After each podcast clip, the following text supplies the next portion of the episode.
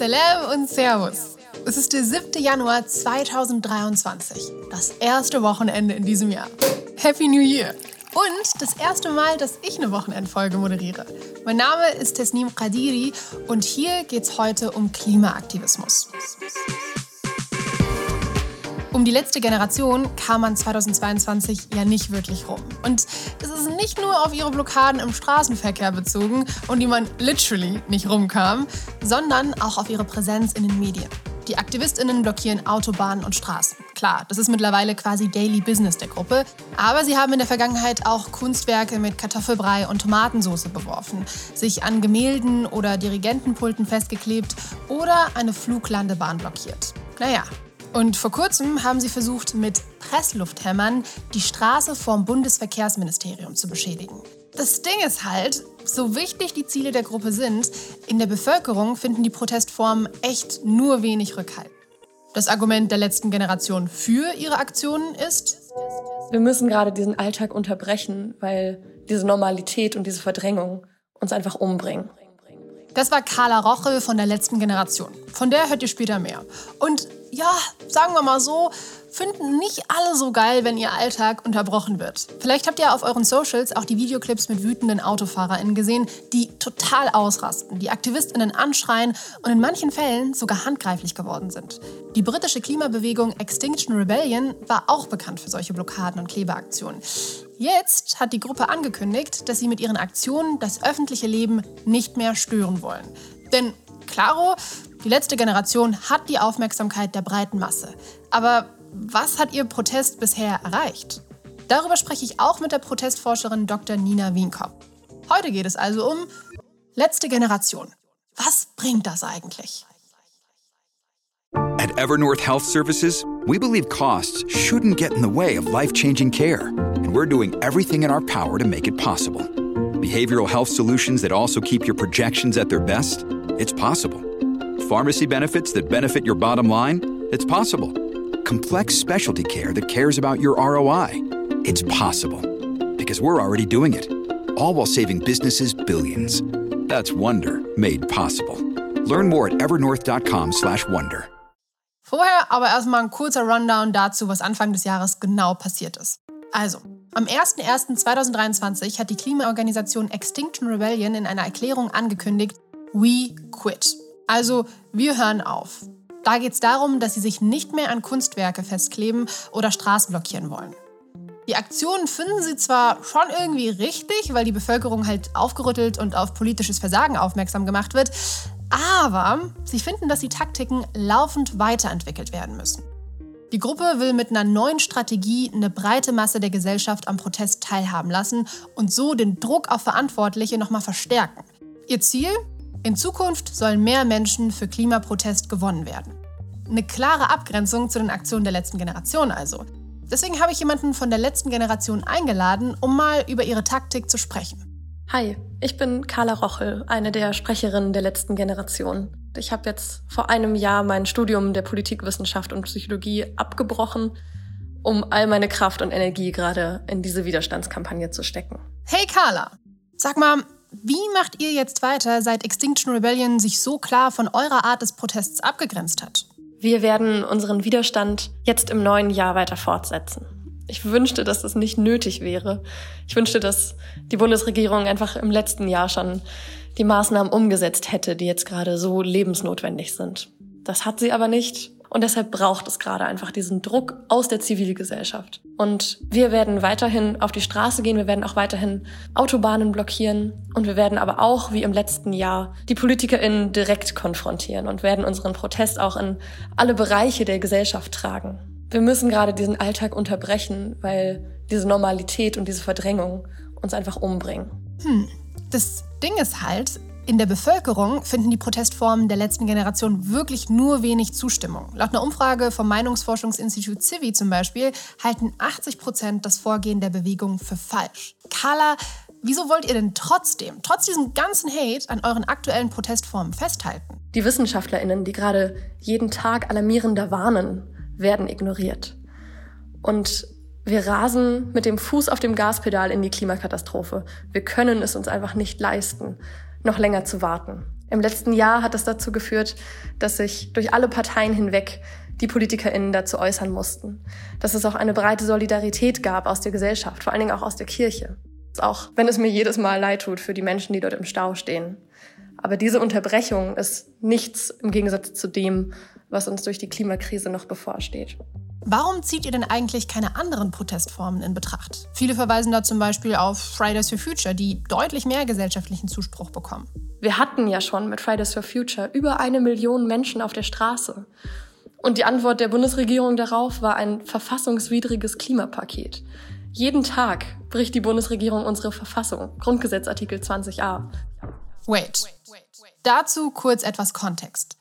Also, im Grundgesetz Artikel 20a steht unter anderem, der Staat schützt auch in Verantwortung für die künftigen Generationen die natürlichen Lebensgrundlagen und die Tiere. Die letzte Generation argumentiert oft, dass die Bundesregierung dagegen verstößt, indem sie politisch nicht genug gegen die Klimakrise tut und auch nicht genug, um zum Beispiel das unterzeichnete Pariser Klimaabkommen einzuhalten. Deswegen sagt die letzte Generation, in so einer Situation braucht es einfach Menschen, die auf die Straße gehen und sagen, ich gehe da nicht mehr weg. Ich bleib hier sitzen, ich gehe hier nicht mehr weg, bis mein Leben geschützt wird. Und wir sehen auch mit Blick in die Geschichte, dass dieser Protest funktionieren kann dass ich überhaupt wählen darf, das Frauenwahlrecht und auch die rechtliche Gleichberechtigung von Schwarzen wurde durch solchen friedlichen zivilen Widerstand erkämpft. Okay, Extinction Rebellion hat ja jetzt entschieden, nee, also das reicht uns nicht so ganz. Wir wollen den Zuspruch von anderen, damit auch alle mitziehen. Interesting. Um zu verstehen, wie Protest überhaupt erfolgreich wird, habe ich mir eine Expertin eingeladen. Mein Name ist Nina Wienkoop. Ich bin promovierte Politikwissenschaftlerin und forsche, lehre und berate zu Protesten, Protesterfolgen, zur Generation Z bzw. Jugendteilhabe. Sag mal, Nina, so ganz generell gefragt, wann ist ein Protest denn überhaupt erfolgreich? Das erste ist die Mobilisierung.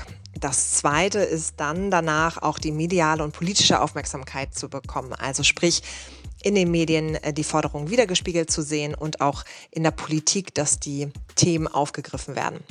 Danach geht es dann um konkrete Handlungen bis hin zu vielleicht sogar institutionellen Wandel. Dafür, um eben diese Erfolge als Protestierende zu erreichen, braucht es zum einen ein überzeugendes Framing. Das heißt, die kollektiven Handlungen müssten mit den Forderungen zusammenpassen und die müssten gut nach außen und in die eigene Peergruppe, die mobilisiert werden soll, auch immer wieder vermittelt werden. Und da sind wir bei einem dritten Faktor, nämlich Allianzen. Um wirklich erfolgreich die Anliegen äh, vermitteln zu können, braucht es meist auch andere, entweder Protestgruppen, aber auch vielleicht Allianzen und UnterstützerInnen, in anderen Bereichen, wie vielleicht in der Wirtschaft, in der Politik ähm, oder auch in den Medien. Mobilisierung, mediale und politische Aufmerksamkeit. Ja, also das hat im Fall der letzten Generation ja erstmal so weit geklappt. Ein großer Kritikpunkt ist aber, irgendwie wird medial ja doch mehr über die Protestaktion selbst gesprochen und nicht über die Ziele der Bewegung. Oder wisst ihr, was die letzte Generation überhaupt von der Bundesregierung fordert? Carla, was wünscht ihr euch als Bewegung denn eigentlich konkret? Also was sind eure Ziele? Wir fordern die Bundesregierung dazu auf, jetzt die allereinfachsten Maßnahmen zu ergreifen, um die Bevölkerung zu schützen. Das Tempolimit von 100 auf Autobahnen und das 9-Euro-Ticket weiter fortzuführen. Okay, wait. Hattet ihr das auf dem Schirm? Wenn man sich anguckt, wie heftig die Aktionen besprochen werden, ah, dann sind die Forderungen ja wirklich vergleichsweise klein und gefühlt gar nicht mal so heftig. Uns ist natürlich auch klar, dass wir damit nicht die Klimakrise gelöst haben. Dafür braucht es einen gesamtgesellschaftlichen Wandel. Aber diese zwei Dinge können die ersten Schritte sein. Und sie sind für die Bundesregierung unfassbar leicht umzusetzen. Das 9-Euro-Ticket gab es schon, man hätte es einfach nur fortführen müssen. Und es hilft auch einfach der Bevölkerung sofort. All uns, die jetzt gerade im Winter mit steigenden Strom- und Gaspreisen und der Inflation zu kämpfen haben. Und auch das Tempolimit wäre super leicht umzusetzen. Man könnte sofort verkünden, dass jetzt dieses Tempolimit gilt. Man müsste nicht einmal Schilder aufstellen. Naja, die Ziele der letzten Generation, also das Tempolimit und das 9-Euro-Ticket, wurden bisher noch nicht erreicht. Der aktuelle Verkehrsminister Volker Wissing von der FDP ist gegen die Forderung. Statt des 9-Euro-Tickets kommt jetzt zum Beispiel ein Ticket, das monatlich 49 Euro kostet. Ab wann man das kaufen kann, ist aktuell noch nicht klar. Aber ist schon ein bisschen was anderes als 9 Euro. Nina, was hat der Protest der letzten Generation aus deiner Sicht denn bisher wirklich erreicht? Die bisherigen Protestaktionen haben gesellschaftlich und politisch bisher vor allem eine Auseinandersetzung mit dem Thema der Legitimität von Protestmitteln bewirkt. Wir sehen uns aktuell in der Gesellschaft in Deutschland nochmal stark mit dem Thema konfrontiert, welche Protestformen wir gesellschaftlich, politisch, juristisch letztendlich als legitim ansehen und wo die Grenze wie gezogen wird. Tatsächlich ist es ihnen aber nicht gelungen, politisch eine Aufmerksamkeit für ihre Forderungen zu erzielen. Was ihnen aber durchaus gelungen ist, ist, dass der politische und öffentliche Diskurs sie wahrnimmt und somit auch Klima- und Energiepolitik immer wieder in den Medien vorkommt. Carla, fühlt ihr euch denn von den Medien richtig verstanden? Ich wünsche mir von der Berichterstattung, dass sie sich mehr auf die Klimakrise fokussiert. Es ist einfach nicht mehr relevant, gerade darüber zu berichten, welche Art von Sekundenkleber wir benutzen. Aber es ist für unsere Demokratie unglaublich wichtig, dass wir alle verstehen, wie die Klimakrise funktioniert. Es ist unglaublich wichtig, dass wir verstehen, dass es Kipppunkte gibt, die wir in wenigen Jahren überschreiten und an denen wir dann die Kontrolle verlieren. Wir können nicht in 20 Jahren sagen, okay, ja, jetzt fangen wir an mit dem Wandel, sondern das muss jetzt passieren. Stimmt. Es wurde ziemlich viel über die Mittel und die Aktion gesprochen. Darüber, ob das alles überhaupt erlaubt, überhaupt rechtlich okay ist. Das ging so weit, dass es Mitte Dezember zu Razzien gegen elf AktivistInnen gekommen ist. Und es gibt viele Verfahren gegen Mitglieder der Gruppe und auch schon Urteile zu Geldstrafen wegen Nötigung und Hausfriedensbruch. Bis zum 5.1. saßen fünf Mitglieder der letzten Generation in der JVA Stadelheim bei München in sogenannter Präventivhaft. In Brandenburg ermittelt die Staatsanwaltschaft sogar wegen des Verdachts der Bildung einer kriminellen Vereinigung gegen die Gruppe. Nina, wie schätzt du diese Gefahr ein, dass die letzte Generation sich in Zukunft, ich sag jetzt mal, radikalisiert? Die aktuelle Diskussion über die zunehmende Radikalisierung von Klimaaktionen halte ich für eine absolut übertriebene. Wenn wir in der Protestforschung über Radikalisierung sprechen, dann geht es nicht zuletzt auch um die Anwendung von Gewalt gegen Menschen.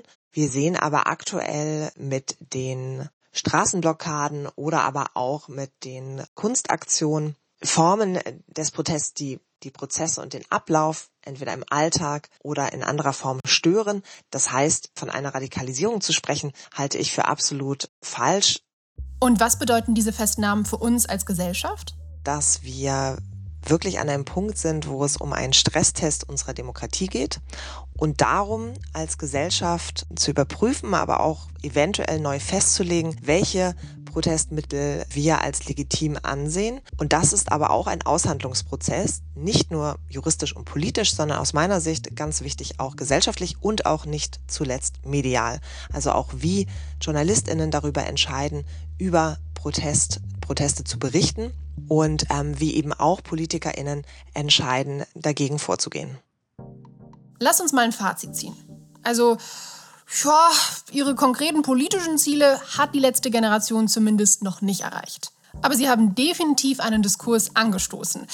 Das Problem ist, es geht nicht primär um ihre Ziele, sondern sehr oft um die Art der Proteste. Das ist Ninas Take dazu. Immer wieder uns auch bewusst zu werden, dass in einer Demokratie Aushandlungen vorkommen und Formen des Protests auch immer ein Ausdruck dessen sind, wer Gehör findet, wer zu wenig Gehör findet und auch welche Mittel ich nehme, weil ich das Gefühl habe, nicht genug Gehör auf anderen, vielleicht auch institutionellen Wegen zu bekommen. Spannend zu hören, dass die Diskussionen, die wir gerade führen, gar nicht mal so new sind und so ein ganz normaler Teil eines gesellschaftlichen und demokratischen Prozesses zu sein scheinen. Was ist denn eure Meinung dazu? Haltet ihr die Aktion der letzten Generation für absolut angebracht und zielführend oder seid ihr eher auf der Seite von Extinction Rebellion und würdet euch andere Protestformen wünschen, um gesellschaftlichen Rückhalt zu gewinnen? Vielleicht seid ihr auch irgendwo dazwischen. Schickt uns eure Meinung gerne an fomo at spotify.com. Das war's für heute mit FOMO. Montag hört ihr dann wieder eine Folge mit meiner Kollegin Jasmin Polat. FOMO ist eine Produktion von Spotify Studios in Zusammenarbeit mit ACB Stories. Folgt uns gerne hier auf Spotify. Tschüssi!